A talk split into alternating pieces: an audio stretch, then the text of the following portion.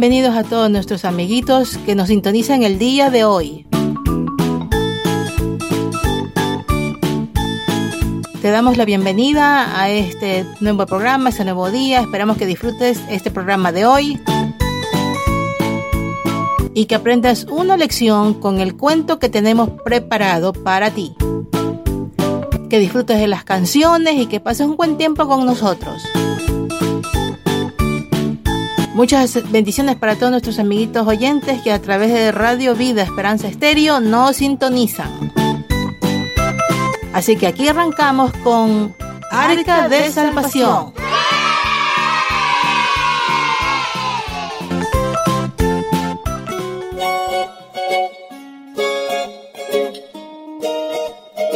Felipito era un niño pequeño que disfrutaba yendo al colegio y haciendo cualquier cosa menos pintar y escribir.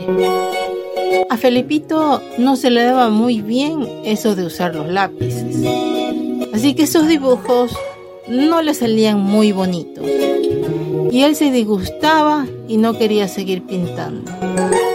Pero un día, Felipito encontró un lápiz de colores muy bonito, muy atractivo, que no pudo resistir y se puso a pintar un círculo. Como siempre, no le salió bien. Y ya estaba a punto de tirar el lápiz cuando de repente el dibujo comenzó a hablar.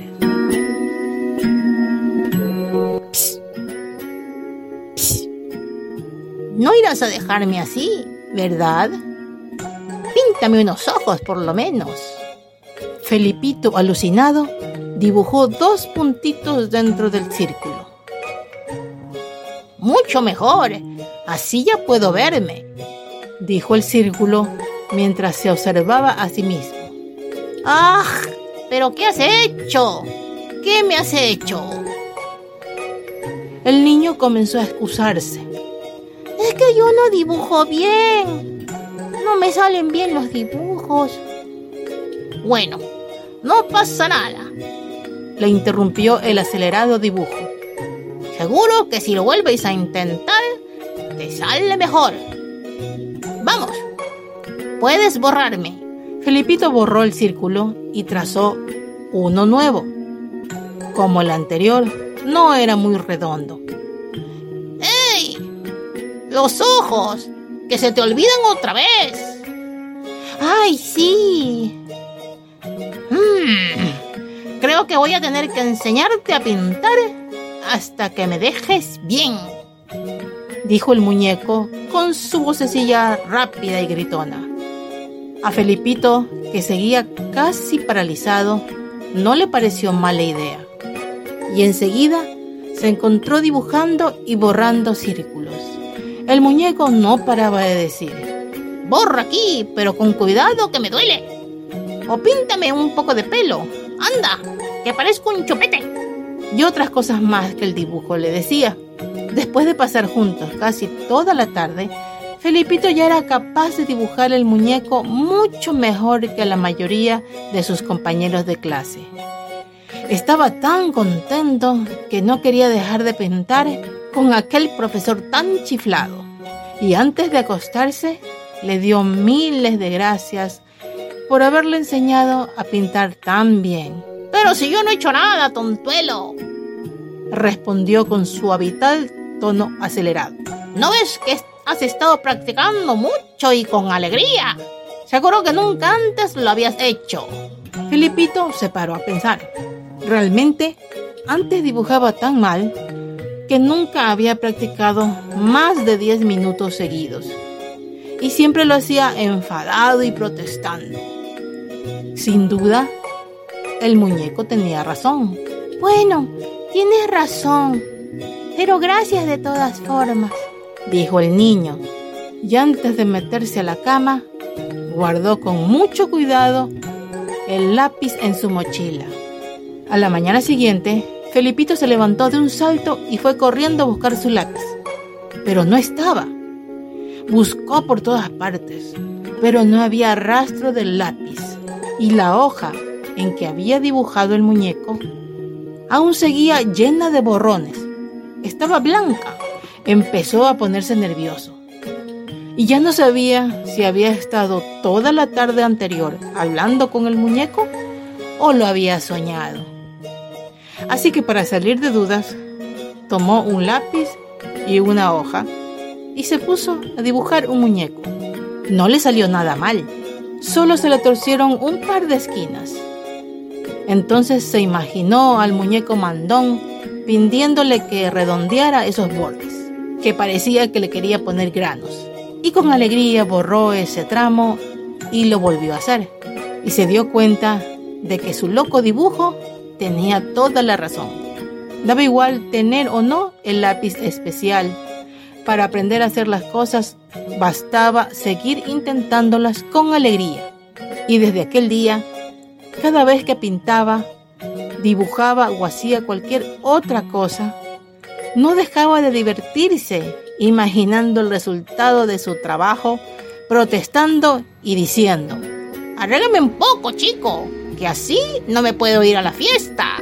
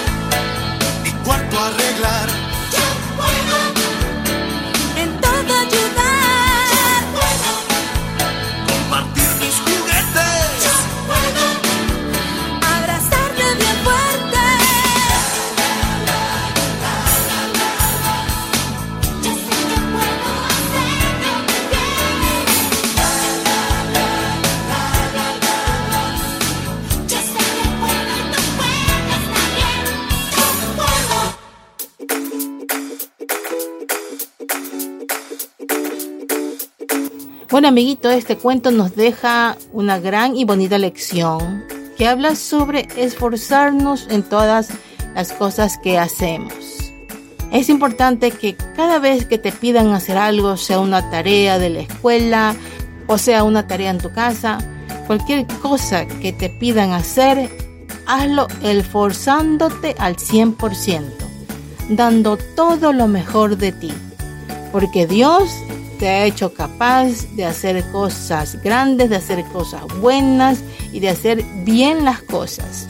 Solo depende que pongas tu empeño para que cada cosa que hagas quede bien hecha.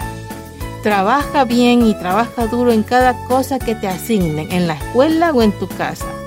Hazlo bien todo lo que te pidan, porque sabemos que a Dios le agrada que nos esforcemos y que demos lo mejor de nosotros.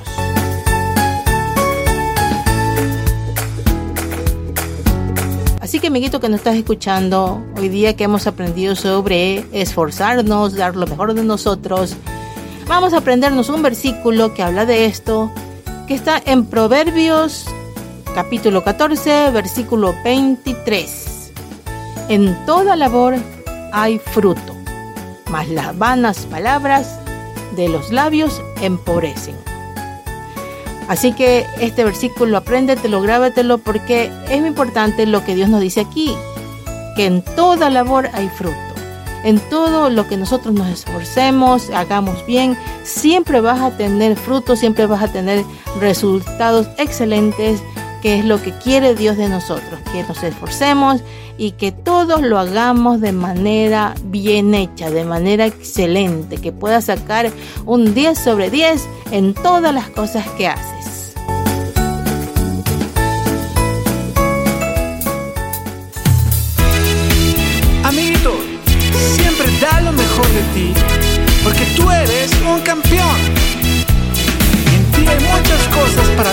A todo el mundo,